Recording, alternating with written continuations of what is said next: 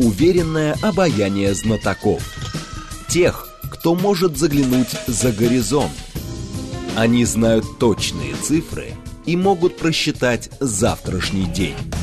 Умные парни вновь и вновь выходят в прямой эфир, чтобы многое нам объяснить. Программа предназначена для лиц старше 16 лет. 15 часов 5 минут в столице. Радиостанция «Говорит Москва». Микрофон Евгения Волгина. Мы продолжаем. Наш умный парень сегодня Дмитрий Стефанович, научный сотрудник Центра международной безопасности и Мемуран. Здрасте, Дмитрий. Добрый день. Наши координаты 7373948, телефон, смски плюс 7925 888 948, телега для сообщений, говорит МСК-бот. Смотреть можно в YouTube-канале «Говорит Москва». Стрим там начался, поэтому, пожалуйста, подключайтесь. Много тем у нас есть, конечно же. Ну, давайте начнем, наверное, вот пройдемся по мотивам смерти Киссинджера. Вот а, его политические воззрения против современного, как уже описали, мессианства Соединенных Штатов Америки. Вот как бы описать, есть какое-то наследие, нет наследия, и вдогонку просто обращу внимание, что вчера было очень много комплементарных таких или нейтральных а, такого а, анализа по поводу вот Киссинджера, по поводу его смерти и так далее. Хотя есть э, люди, которые рассуждают более радикально, говорят, послушайте, кровопийцы и вообще какие ему можно дифирамбы петь. Ну, кровопийцы с точки зрения Советского Союза Российской Федерации. Ну, я бы сказал, что кровопийцы не только с точки зрения Советского Союза и Российской Федерации, начнем с этого. В принципе, есть э, огромное количество интеллектуалов, особенно левого толка на Западе, которые считают его военным преступником, которому не Нобелевскую премию надо было давать, а в Гаагу отправлять. Потому что, ну, объективно, как бы от некоторых решений, которые он имел непрямое э, отношение, погибли миллионы людей. Вот. Э, но, с другой стороны, конечно, посмотрев на та деятельность, которая ведется нынешним руководством США, может быть, какими-то предыдущими несколькими администрациями, видно, что, в общем, наверное, дело не в Киссинджере. Я имею в виду, если говорить о погибших по всему миру, связанных с внешней политикой американской.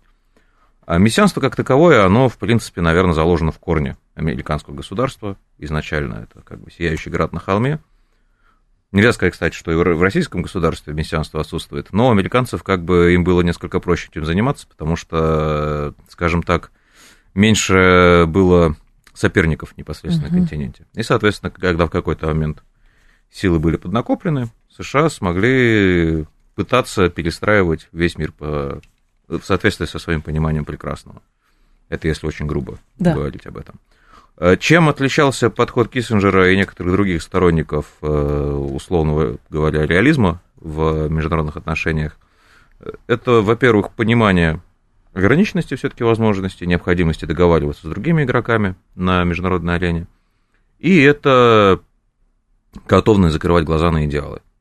Потому что сейчас-то все-таки опять э, США доминирует идея, концепция битвы автократии и демократии. Угу и тому подобное. Это не первый раз уже происходило, то есть в целом, наверное, у американцев э, богатая традиция вот именно ценностного подхода к международным отношениям. Опять же, это очень просто этим заниматься, когда ты отделен от всех противников океанами потенциальными. И вся, э, вся, в общем, э, заварушка, все основные конфликты происходят, происходят в да, Евразии. Да, да, Где да. все близки, близко друг к дружке. Именно. Вот. И, соответственно, в чем отличие, что при условном Киссинджере и его последователях э, была готовность находить, если не союзников, то, по крайней мере, партнеров, а независимо от их угу. подходов, от их взглядов на мир. Вот. Сейчас это как бы считается неприличным, что при этом не, не мешает э, американцам сотрудничать там, с условной Саудовской Аравией. Ну, да. вот. ну или в Турции, потому что тоже как бы много вопросов есть. И вот это противоречие, что с одной стороны вроде как вот Киссинджер негодяй, и вот так нельзя, у нас есть высшие ценности, а с другой стороны, если очень надо, то мы будем сотрудничать хоть с чертом лысым, это вот э, вещь, которая теоретически может в перспективе э, привести к очень большим проблемам для американцев, и в первую очередь внутренним. Но и мы это уже же, наблюдаем. Ну да, но они же умудрялись э, выходить до, а, много раз сухими из воды, поэтому ну, им сейчас не мешает ничего а, как бы а, сейчас нам нужно как бы поддавить Российскую Федерацию, но, кстати, мы все равно заодно э, завоюем э, европейские рынки, э, вот, и поэтому, а если что, в общем, мы из российских активов э, как-нибудь не выйдем, а может быть вернемся туда, поэтому это только про деньги, только про бизнес. Я думаю, все-таки это немножко шире, потому так. что, да, деньги, да, бизнес это важно, промышленность это важно, но, конечно, в целом влияние, оно не только деньгами измеряется. И, в общем, делать так, чтобы твои партнеры по земному шару, условно говоря, делали то, что ты им говоришь, или, по крайней мере, не делали то, что тебе мешает, это не всегда можно деньгами купить, хотя, конечно, как говорится, осел, груженный золотом, он открывает многие ворота. Угу. Вот. А сейчас, э, что еще самое главное в наследии Киссинджера, он же в свое время смог, собственно, использовать Китай для борьбы с Советским Союзом. Вот. Потом у него была, как известно, мечта, что вот э, надо теперь использовать Россию для борьбы с Китаем. Но этого не произошло. Мы видим огромное беспрецедентно, не побоюсь этого слова, укрепление отношений между Россией и Китаем. И, наверное, как некоторые коллеги отмечают, это вот э, самая драматическая демонстрация того, что не все удалось, и, и не все, что хотелось бы даже тому же Киссинджеру, удалось реализовать. Ну и китайцы совершенно другими стали. То есть, может быть, даже и попытки Байдена как-то наладить сейчас отношения с Китаем, но при этом все равно в стратегических документах Китай а, у них как равно как и Россия воспринимается как, а, в общем, ну не враг, а оппонент ключевой для того, чтобы гегемония Соединенных Штатов вновь засверкала красивыми красками, то, в общем, китайцы же тоже это прекрасно понимают. И у нас это тоже прекрасно понимают. И в этом отношении Соединенные Штаты Америки, получается, находятся в незавидном положении, потому что, ну вот, так долго обманывать и легко лавировать уже становится сложно. Да, да, конечно, у нас гораздо выше прозрачность в самом широком смысле этого слова в международных отношениях. И что интересно, в администрации Байдена, в принципе, по сравнению с администрацией Трампа, гораздо больше людей, которые, в принципе, настроены на сотрудничество, на какое-то, в общем, урегулирование отношений. Сначала были настроены на урегулирование отношений с Россией, теперь вроде бы с Китаем. Но почему-то они полагают, что это можно сделать на американских условиях. Ну да. Вот. Мир основанный а, на правилах. Да, да, да, именно. На вот правилах, которые вот мы установили в Вашингтоне, да. в лучшем случае, да, еще проконсультировавший, вернее, заручившись поддержкой союзников в Брюсселе. Вот. А судя по всему, у нас что на Женевском саммите Байдена и Путина, как бы не, не, не были восприняты те аргументы, которые российская сторона озвучивала о том, что, в общем, надо как-то договариваться на более паритетных условиях. Возможно, что и на саммите в Сан-Франциско между Байденом и Си ситуация точно такая же сложилась. Посмотрим, как будут развиваться события.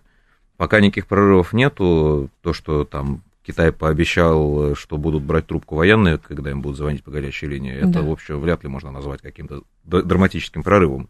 Все-таки после саммита Женевского э, было гораздо больше форматов взаимодействия запущено.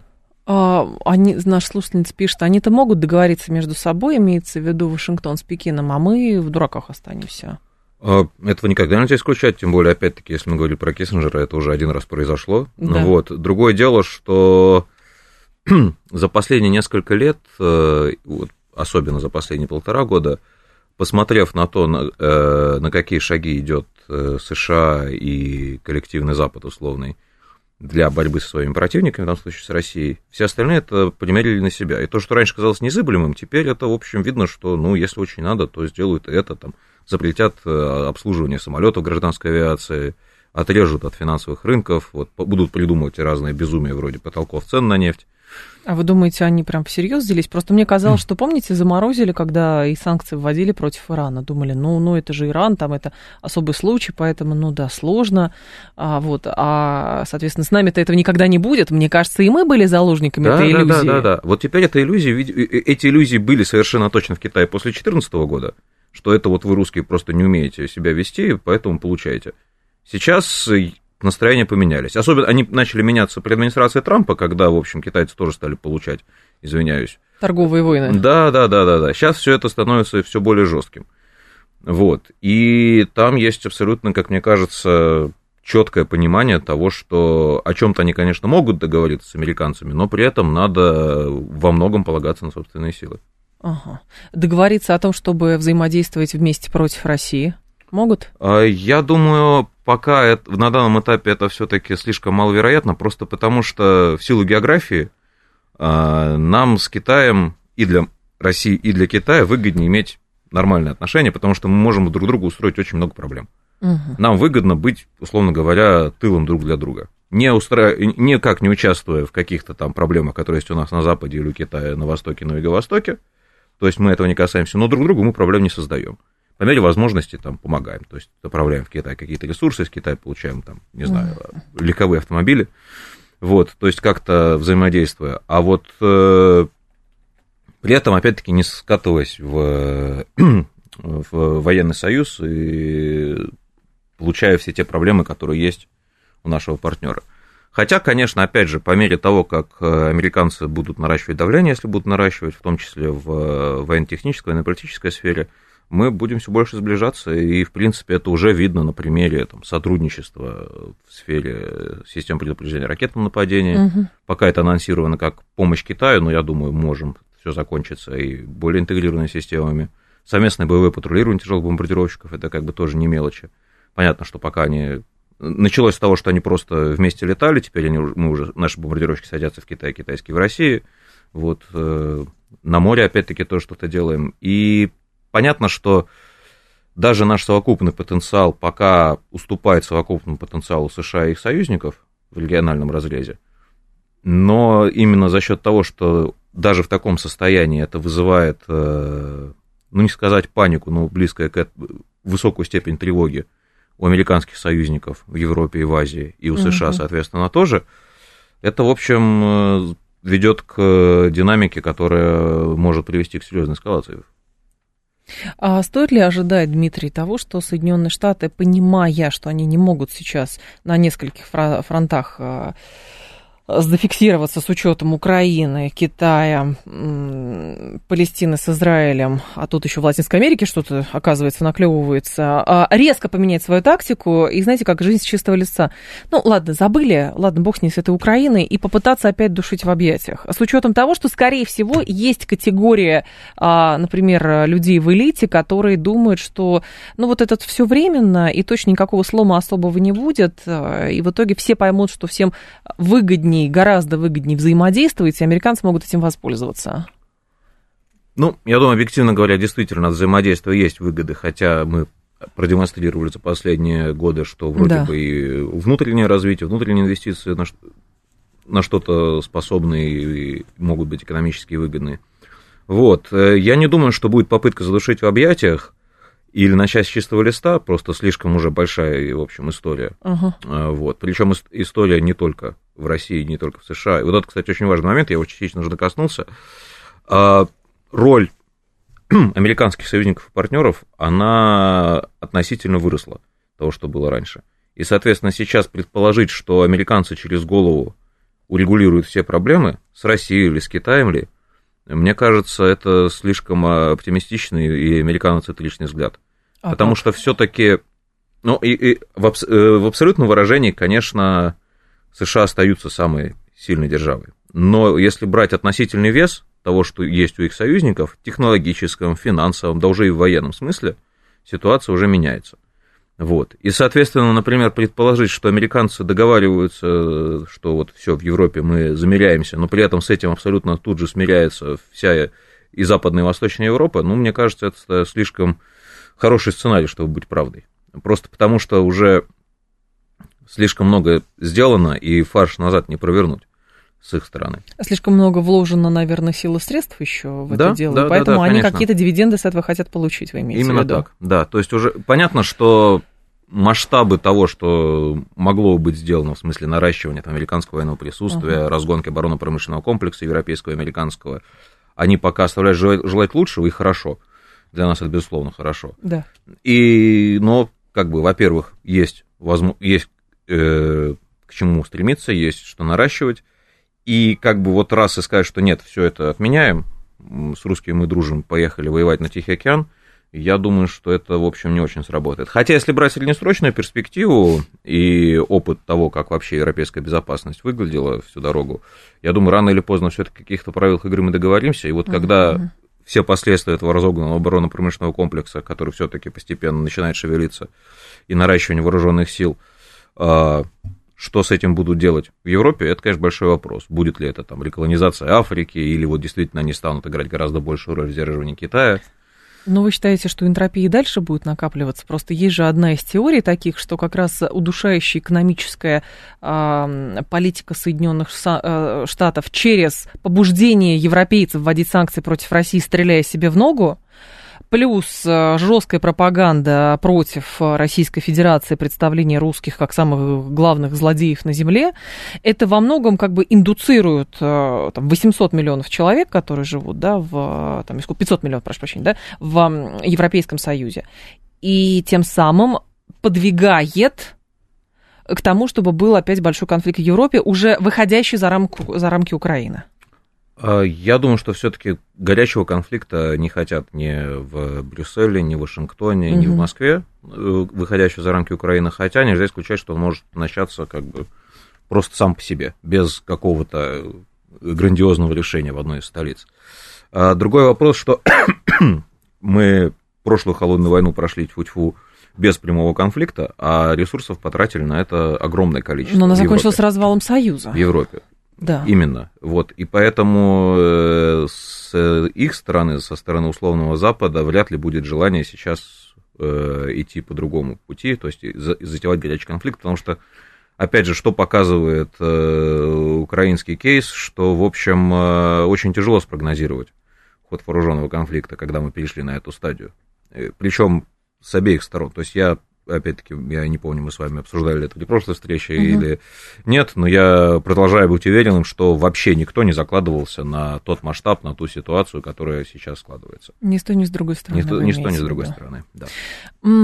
Заявление Путина было о новом мировом порядке. Он говорит, что создание прочного и стабильного мирового порядка не представляется возможным без суверенной России. 28 ноября делал заявление президент. Добавляет, что суверенитет страны в первую очередь означает свободу каждого из ее граждан. По словам главы государства, русский человек не может чувствовать себя свободно, пока его близкие и сама отчизна находятся в противоположной позиции. Вот можно ли, в принципе, угадать некие контуры вот этой безопасности и, самое главное, слышат ли а, логику, понимают ли логику Российской Федерации в других странах, а, которых мы, насколько я понимаю, приглашаем к тому, чтобы признать, что необходим новый мировой порядок и а, пытаемся их привлечь к тому, чтобы они тоже над этим работали, потому что в какой-то момент количество участников перерастает в качество участников, и здесь уже Соединенным Штатам и глобальному Западу, ну, приходится несколько с иной позиции рассматривать как раз и Россию, там, глобальный юг-восток. Ну, во-первых, я скажем так, есть разные школы мысли. Я полагаю, да. что говорить о том, что вот был какой-то там такой порядок, потом наступил внезапно другой, потом третий, э, не совсем корректно. Это постоянная меняющаяся, меняющаяся система международных отношений. То есть нельзя сказать, что вот э, раз и по щелчку пальцев все стало по-другому. А как же вот и... как раз, да, вот эта мысль, что после новый мировой порядок возник э, вследствие Второй мировой войны, ООН создали, договорились вроде о чем-то, ну какие-то прокси какие-то ну, да, там конфликты потому что были, были конфликты, по меня, меняли, ну вот, например, если взять классический пример, вот мы выделяем холодную войну, да. в которой вроде бы главное это Советский Союз и Организация Варшавского договора с одной стороны, США и НАТО с другой стороны. Угу. А когда начинаем смотреть на детали, выясняется, что вот у Китая у него как бы за это время несколько раз менялись векторы. А холо... Э, горячей войны в Европе не было, в Азии была например, практически прямая в Корее. Да. А, причем, с одной стороны, там воевали войска ООН, как известно. На Ближнем Востоке вообще были совершенно неожиданные комбинации, например, когда с одной стороны там была одна позиция у Москвы и Вашингтона, а другая у Парижа и Лондона. Вот, и можно ли говорить, что здесь был какой-то порядок или какие-то условия? Так мне кажется, там, ну, условно говоря, каждые 5-10 лет все немножко менялось. Выстро... Э, менял. У нас было несколько периодов разрядки, которые тоже можно назвать. А тогда что порядком. сейчас имеется в виду под мировым порядком? Вот это слом происходит, и какой-то новый создается. А вот мне кажется, а это, что это? Это, опять-таки, в целом, наверное, надо отметить, что России, для России характерна э, э, не проактивная, а реактивная политика. И это вызвано как раз вот этим вот бесконечным э, повторением словосочетания порядка, основанных на правилах, про которые говорят наши западные партнеры. Угу.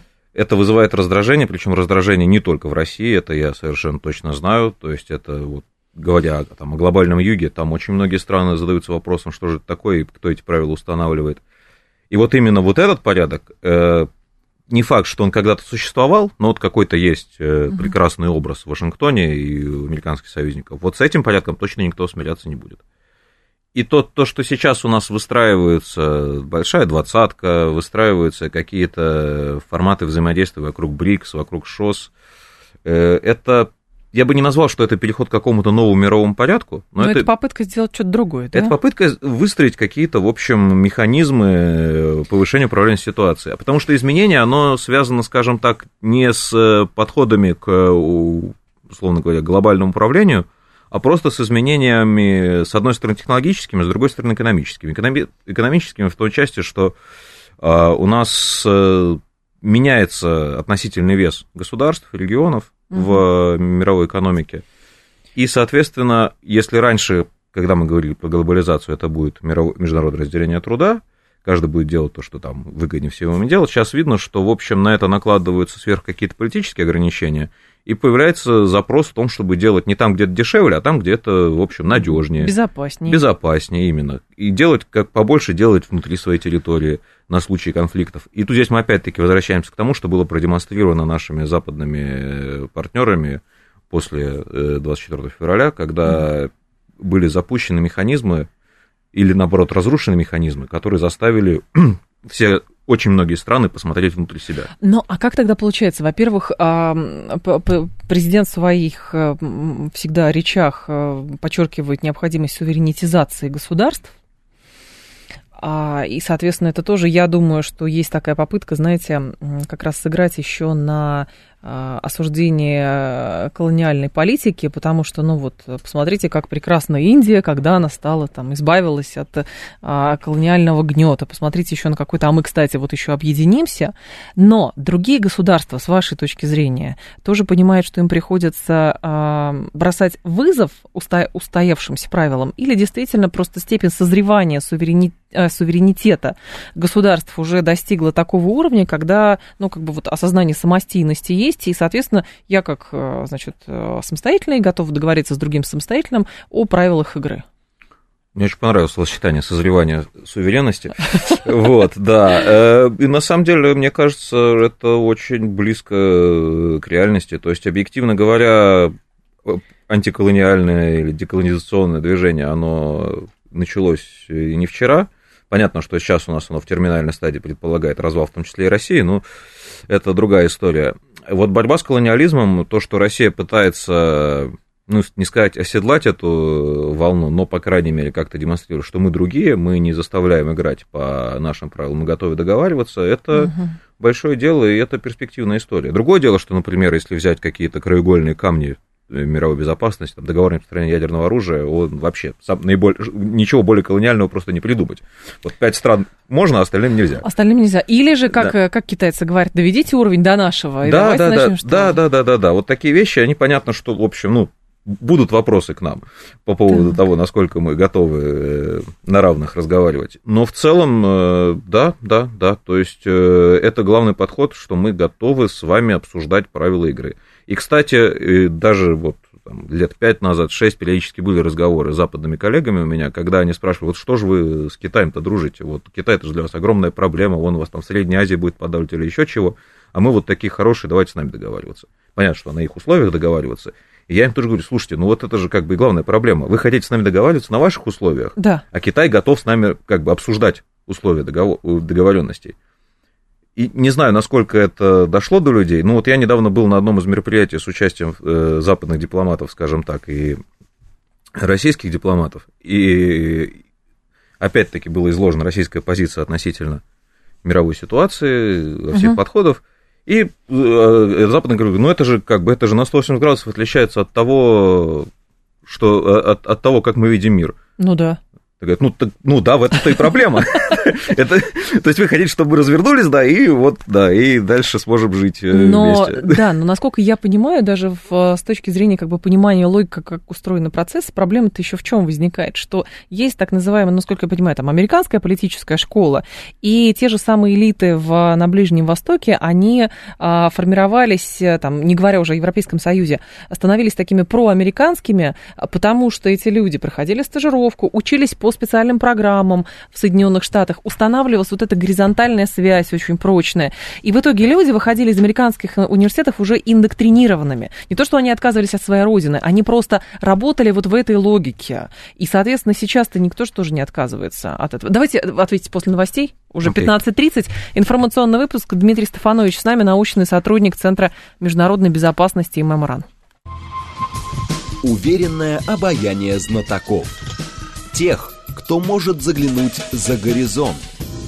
Они знают точные цифры и могут просчитать завтрашний день. Умные парни.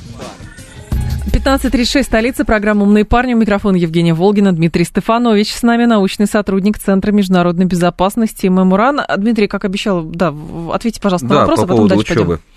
Ну, вообще, это на самом деле тема такая, мне кажется, несколько перегретая, потому что, опять-таки, из моего личного опыта, общаясь в том числе и с э, коллегами там, с глобального юга или с востока, которые обучались в западных э, институтах, много взаимодействия с западниками, это никак не повлияло на их э, приверженность собственным национальным интересам и на готовность взаимодействия, в том числе и с Россией. А более того, есть некоторые примеры, например, вот то, о чем часто иногда даже пишут там, западные СМИ. Вот есть, например, такая страна, как Египет, которая практически никогда не попадает, извиняюсь, под раздачу в ООН. Исключительно из-за того, что опытный корпус дипломатов, э, хорошо обученных, э, умеет использовать процедурные вопросы и как бы все делать в интересах своей страны. То есть вот и у меня, опять-таки, из личного опыта, общаясь, например, с пакистанскими экспертами по ядерным вопросам, э, там как бы есть те, кто учились на Западе, есть те, кто реально занимались, там, служили у себя в своих ядерных подразделениях.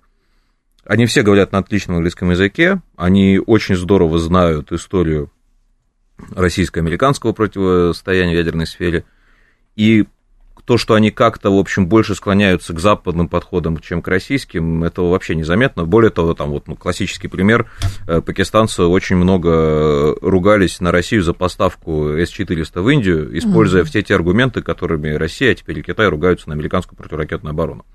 Вот, то есть, как бы и говорить о том, что они, в общем, чему-то не тому научились на Западе, ну, мне кажется, это... Почему тогда европейцы такими стали? Почему европейская политика превратилась вот в какой-то парад очень странных э, людей, участников, которые иногда думают, что ну, это вот человек, робот, рептилоид или кто это на самом деле? Или он в гипнозе?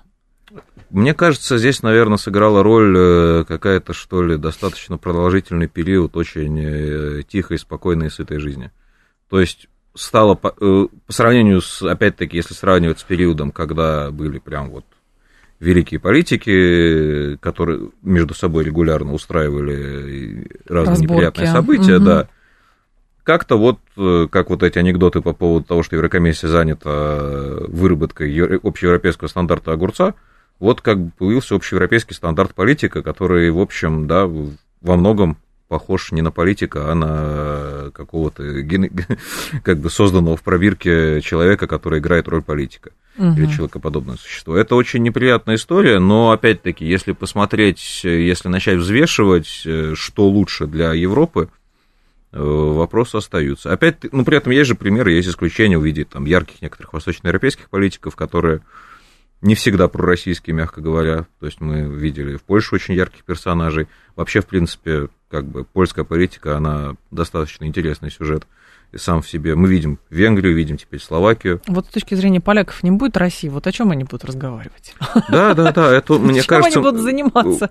Да, то есть понятно, если не будет Польши, наверное, мы начнем, мы найдем... Да, чем заняться, а если не будет да. России с точки зрения поляков, чем они будут ну, заниматься? Ну да, это, это такая многовековая национальная травма, что они не стали самой могучей силой в Восточной Европе, но при этом, опять-таки, когда даже и с поляками-то разговаривать можно на разные чувствительные темы, они нельзя сказать, что они там, у них какой-то зашоренный взгляд или еще что-то, да, понятно, у них интересы прямо перпендикулярно российским интересам сейчас, но, опять-таки, я бы даже сказал, что политическая культура поляков, она нам, наверное, даже ближе, чем mm-hmm. если брать другие европейские страны. Опять же, в силу истории. Да, да, да, да, да, просто очень много похожих проблем, понятно, там, с несколькими другими приоритетами, вот. Их, их понимание свободы и суверенитета отличается от нашего понимания свободы и суверенитета. Ага. Вот. Ну, в общем, главный тезис, возвращаясь к тому вопросу, который да. был до выпуска новостей, Я не считаю, что образование на Западе и общение с западными коллегами автоматически превращает э, того или иного там, специалиста, ученого, чиновника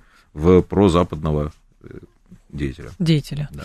А, тогда вопрос от слушателя. А, все, что вы сказали, все равно я не понимаю, почему так сложно договориться, если то, что вы говорите, это крайне очевидно. Понятно, невыгодность а, а для европейцев а, не взаимодействия с Россией, а бороться с Россией, но почему договориться невозможно? Это очень хороший вопрос, на который ответ, э, наверное, найти крайне сложно. И мне кажется, главная причина здесь в том, что а, каждый для себя определяет цену того или иного направления движения. Э, и сейчас по реальным причинам или по придуманным причинам, но сейчас э, в первую очередь в Европе Россию воспринимают как э, угрозу всему тому, что они считают важным, ценным, полезным, спокойным, сытным. Вот, то есть все эти... Э, Россия воспринимается э, не как решающая, нервничать. решающая задачу своей национальной безопасности, а как э, решающая задача уничтожения европейских ценностей грубо а, говоря. А, именно ценностный конфликт, и, экзистенциальный, вклю... вот оно Именно, что. да, да, включая, то есть ценности в самом широком смысле. Не просто та, э, значит, потому что, ну, вот эти вот заявления каких-то оголтелых э, русофобов, которые говорят, сейчас Путин на танк залезет и поедет до Ла-Манша на этом танке, но это вот, это вообще то в пользу есть, бедных, конечно. Как бы, ну, э, в Европе сами себя убедили, что например, военным путем решить проблему нельзя. Надо договариваться, надо да. смиряться, надо признавать э, волю заокеанского руководителя и тому подобное, при этом закрывая глаза на Ливию, на Югославию, вот угу. как-то вот не бьется. Теперь вот Россия решает свои, причем более того, закрывая глаза на Азербайджан, да, потому что у меня, вот честно говоря, последние там э, полтора года я, меня любим, моя любимая фотография это Урсула фон дер Ляйен и президент Азербайджана Алиев uh-huh. с очень довольными лицами, со свежеподписанным договором на э, поставки газа. Да. Вот это как бы это очень много говорит о европейской политике. Ну, хорошо, но, тем не менее, раз... тоже, да, да но, но раз, раздувать, что вот э, главная проблема это Россия, которая все делает не так, и если Россия вдруг победит, то это значит вообще все конец э, европейскому саду, выражаясь.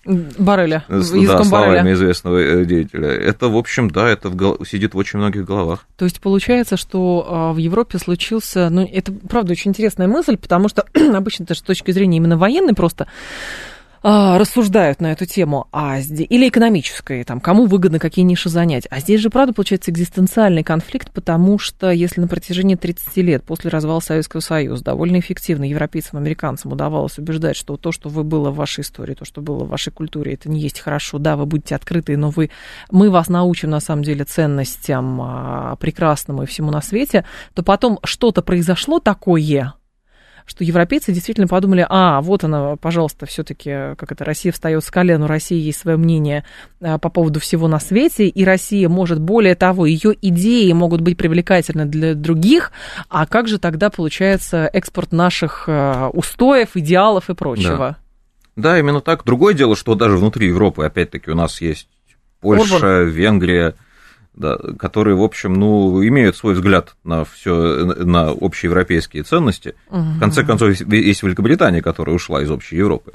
Вот. И как, тот, как скоро вот этот вот э, идеализм который пытались представить как единственно верное учение, как скоро он уйдет все-таки в качестве там, возможной альтернативы, а не в качестве единственно верного учения. Ну, сектантство скорее даже. Да, да, да. Нет, ну, объективно говоря, тоже есть там знакомые коллеги, с которыми доводилось вместе работать, которые сейчас действительно выглядят как сектанты, как фанатики, которые вот воспринимают все то, что не укладывается в представление о либеральном идеализме, это, э, это все это все неправильно, это ни в коем случае нельзя давать этому При том, что если действительно, даже это неолиберализм, по-моему, сейчас называют, потому что если обратить внимание просто на, как это, на сами определения, то Российская Федерация оказывается вот в, в массе своей более демократическим и даже в какой-то степени либеральным государством, нежели то, что понимается под либерализмом сейчас в э, Европе.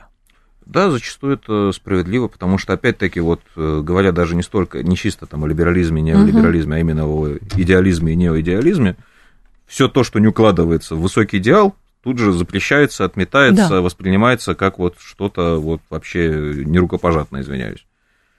А, есть другой момент. А, это обвинение Эрдогана в сторону Израиля по поводу ядерного оружия. Мы с вами в прошлую беседу тоже касались э, угрозы ядерной войны, когда периодически вбросы происходят, что вот сейчас там Путин, ну, тактическим он точно ударит, потому что ужас и кошмар на фронте, и ничего. Потом это все затухает. А потом опять говорят, нет, сейчас все-таки ударит, там надо еще что-то там, вот ядерное, значит, отправили на хранение в Белоруссию, теперь это точно коллапс наступит. Ничего не происходит, ладно, дальше поехали. Тут обострение в палестино-израильском конфликте. Тут высказывание неоднозначно одного там политика в Иерусалим был, после чего он поступил с своей должностью. А тут вопрос, обвинение Эрдогана, что все-таки у Израиля есть какие-то боеголовки, и надо что-то с ним делать. Это это же, это обострение этого конфликта, оно же влияет на политику, с вашей точки зрения, контроль над вооружениями в мире и на Ближнем Востоке в частности?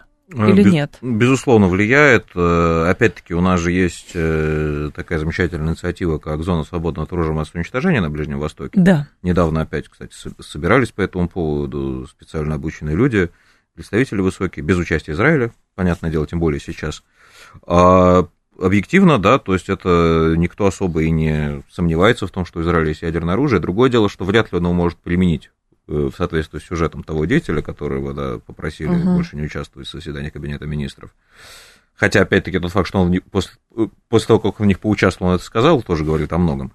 Вот. э, Я думаю, что если Израиль как бы дойдет до применения ядерного оружия, это будет связано с каким-то гораздо более широкомасштабным конфликтом, и когда действительно будет стоять под угрозу существования еврейского государства. А Этого пока вроде бы не происходит. Связано ли это с тем, что с активной военной дипломатией американцев, которые нагнали туда огромное количество вооруженных сил и постоянно общаются со всеми региональными державами, чтобы не допустить эскалации. Связано ли На это с тем, всякий случай шестой флот подогнали туда да, да, для да. Аргументов. Связано ли это с тем, что вроде бы и Израиль как бы старается, ну не то чтобы старается, но в общем занят только газой в первую очередь, хотя там и на севере, и на востоке что-то вспыхивает периодически, периодически в Сирию что-то прилетает.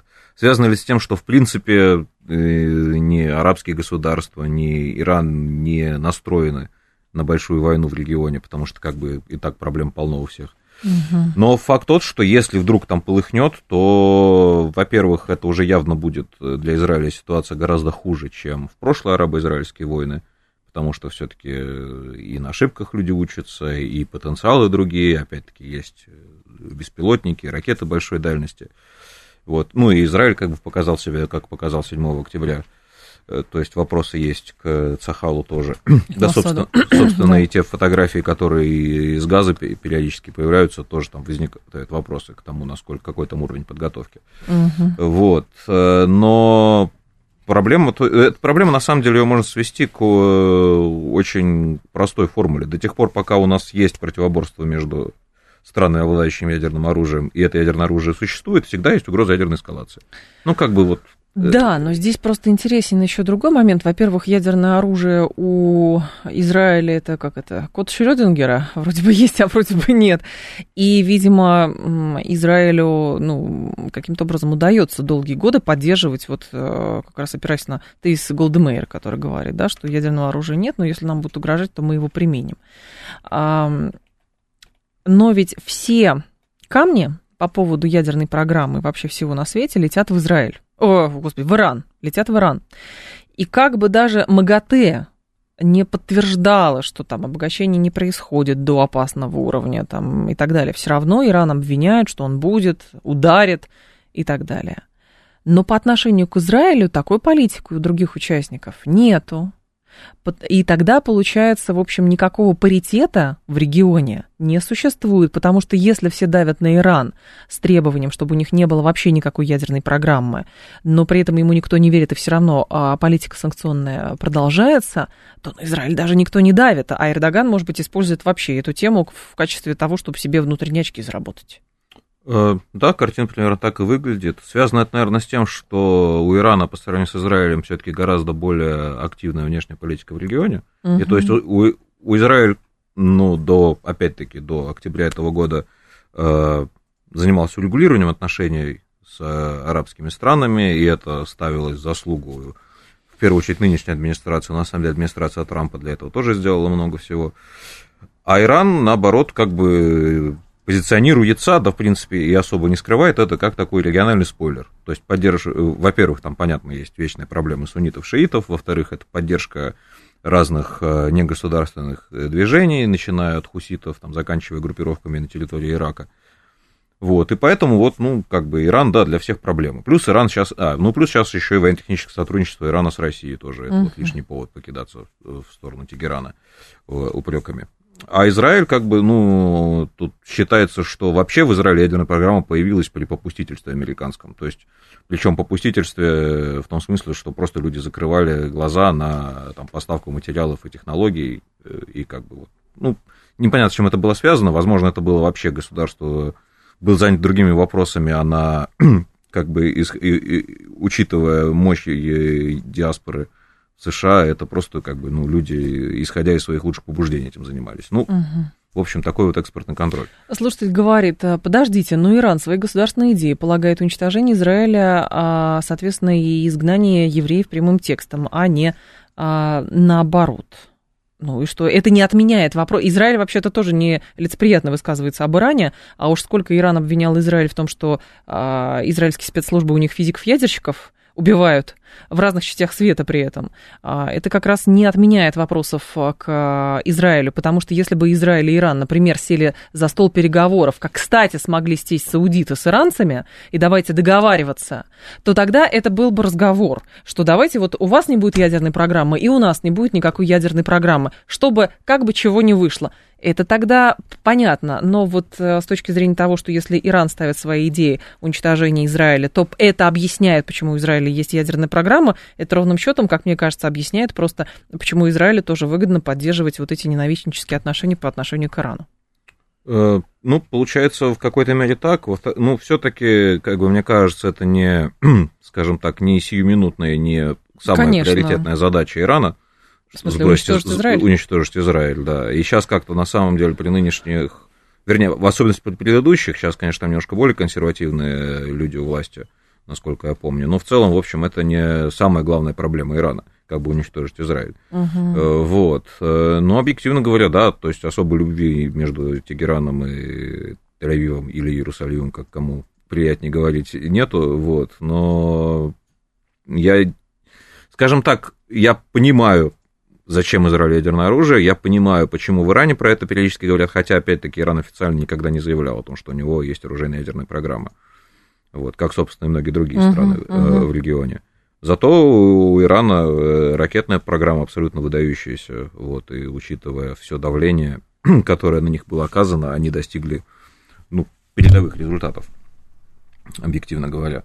Вот. И мне кажется, опять-таки, то есть сводить все проблемы в регионе к Израилю и Ирану, это тоже не совсем корректно, потому что там есть и другие страны со своими интересами. Вот. Э, есть там постоянно кровоточащая рана э, в виде Ливана, в виде Сирии. Угу. Вот. И, в общем, там все очень сложно. Ну, как а, получается, что вы говорите, а, странам Ближнего Востока невыгодно сейчас а, большие кровопролитные боевые действия потому что у каждого есть свои проблемы. Но это понятно, что если там полыхнет, конечно, нефть будет стоить за 300, очевидно, совершенно. Но если, помните, в самом начале как раз вот это обострение палестино-израильского конфликта, э, когда горячие головы в Израиле говорят, сейчас мы и по Ирану заодно, а кто-то сказал, ну хорошо, Иран на это Армузский пролив перекрывает, и больше, и больше ничего нету в мире вообще. То каким образом тогда Израилю все равно удается а, наносить удары не только по Газе, но и по Хазбале, плюс по Сирии, но при этом а, никакого сопротивления и даже обратной атаки, ответной атаки Израиль не испытывает. Как так?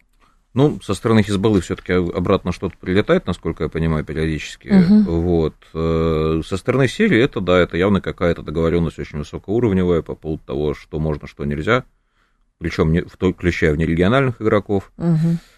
Вот. Э, действительно, это вопрос. Ну и тут, конечно, да, э, я думаю, срабатывают опасения какой-то более широкой эскалации. Точно так же, как они срабатывают, например, в отношениях между Россией и НАТО вокруг конфликта на Украине. В смысле, пятую статью не задействуют, да, вы что, имеете в виду? Ну, как бы, чтобы, чтобы какие-то инциденты происходят, но они не приводят к эскалации, они быстро спускаются на тормозах. Ну хорошо, а можно далеко ехать на этой информационной а, вот этой накачке, но при этом к а, реальности не приходить, потому что если посчитать, сколько было казусов были и со стороны российско-украинского конфликта, который мог перерасти в большую войну с НАТО, и со стороны а, Израиля с а, соседями по Ближнему Востоку, но там, я думаю, что этих казусов было очень много уже. Ну, и так-то можно посмотреть, сколько у нас всего было взаимно сбито в прошлую холодную войну между Советским Союзом и США. Вот. И, в общем, видимо, есть какие-то пределы допустимого. Не говоря уже о том, э, какие взаимные потери наносились во Вьетнаме, в Корее. Вот. Э, ну, это немножко другая история, угу. но, тем не менее, в любом случае, видимо, цена столь высока эскалации, и что тьфу-тьфу пока это осознают и стараются как-то спускать на тормозах. Ну, то есть, получ... Непонятно, но да. я вот э, хочу просто эту мысль подытожить тем, что это не значит, что это всегда будет удаваться. Потому что, вот в конце да, концов, да. нужно какое-то более всеобъемлющее регулирование. Потому что раз, два, три не, не полыхнуло, а на четвертое полыхнуло, и все. Ну, потому что действительно здесь же еще а, возникает а, гуманитарный аспект.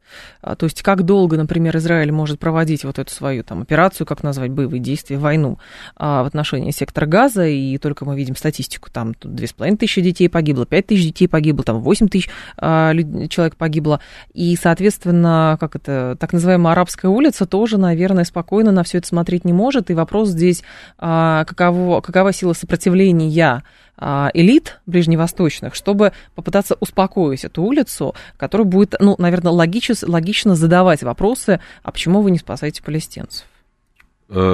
Вопрос справедливый. Я все-таки не угу. могу сказать, что большой специалист по региону и могу оценить, сколько еще дней протянут арабские лидеры нет, без реагирования с, на улицу. С точки зрения но... глобальной безопасности. Да, Я да, вот про нет, это говорю. Это объективно говоря, действительно, то есть ну, котел он может долго кипеть, но угу. крышку вполне может сорвать довольно внезапно. Мы видели, что было в арабскую весну. Да. Понятно, что там тоже поучаствовали и внешние игроки в этом, но, опять-таки, драйверы-то были абсолютно внутренние. Слушатель говорит, а, Дмитрий, много раз эти вопросы задавали, но все-таки а, риск именно ядерной эскалации в каких-то частях света, насколько вы сейчас оцениваете их высокими? А, ну, у нас есть несколько потенциальных э, кризисных моментов. Я не думаю, что они стали сильно выше, условно говоря, там, за последние полгода-год. Э, но они существуют. То есть пока у нас есть конфликт э, на Украине, пока у нас есть обострение э, на Ближнем Востоке, пока у нас, опять-таки, у нас еще обострение на Дальнем Востоке тоже происходит, на Корейском полуострове, эти риски, они существуют. Сейчас, если говорить в целом, то, наверное, сейчас чуть ниже риск конфликта между Индией и Пакистаном, uh-huh. вот, потому что, как бы, вроде бы, опять-таки, нет, нет там особых причин, чтобы полыхнуло остается относительно высоким риск между Россией и НАТО, просто потому что горячая война в Европе это горячие боевые действия. Угу. вот. Друг... А, да. На Дальнем Востоке э, сейчас Северная Корея демонстрирует какие-то более, скажем так, э, агрессивные военные приготовления, но я думаю, это опять-таки такое сдерживающие сигналы, потому что незадолго до этого Южная Корея и США как выводили свое сотрудничество на более высокий уровень. Слушатель еще один спрашивает, как вы считаете, могут ли в какой-то момент американцы настолько обнаглеть, настолько обнаглеть, что поставят а, ядерное оружие Украине? Да, мне кажется, нет. Я думаю, нет, но с другой стороны, у нас есть, э, видимо, уже все тенденции к тому, что носители ядерного оружия на Украине появятся, это F-16. Вот. Понятно, что это угу. не будет э, не то же самое, Понятно, что Украина, условно говоря, были Су-24, которые тоже являются носителями ядерного оружия. Да, теперь практически вот. нет у них там. Да. Ну да, да, да. Но то есть ядерное оружие на Украине, оно просто как бы объективно не очень нужно. И вот здесь хотелось бы еще такую вещь развеять, популярное мнение, что с помощью там, одной или двух ядерных бомб можно что-то решить. Если мы говорим о сценариях тактического применения ядерного оружия, это достаточно, это десятки, а то и сотни, чтобы чего-то добиться на поле боя. Это не то, что вот одну бомбу взорвали, и все, счастье мы И Украины нет. Да, да, да, это достаточно серьезные дела, и поэтому я думаю, что таких поставок не будет. А, Дмитрий Стефанович был с нами, научный сотрудник Центра международной безопасности и Меморан. Дмитрий, спасибо, ждем вас снова. Спасибо. Далее информационный выпуск, потом Юрий Буткин. Я с вами до понедельника прощаюсь. Всем хороших выходных.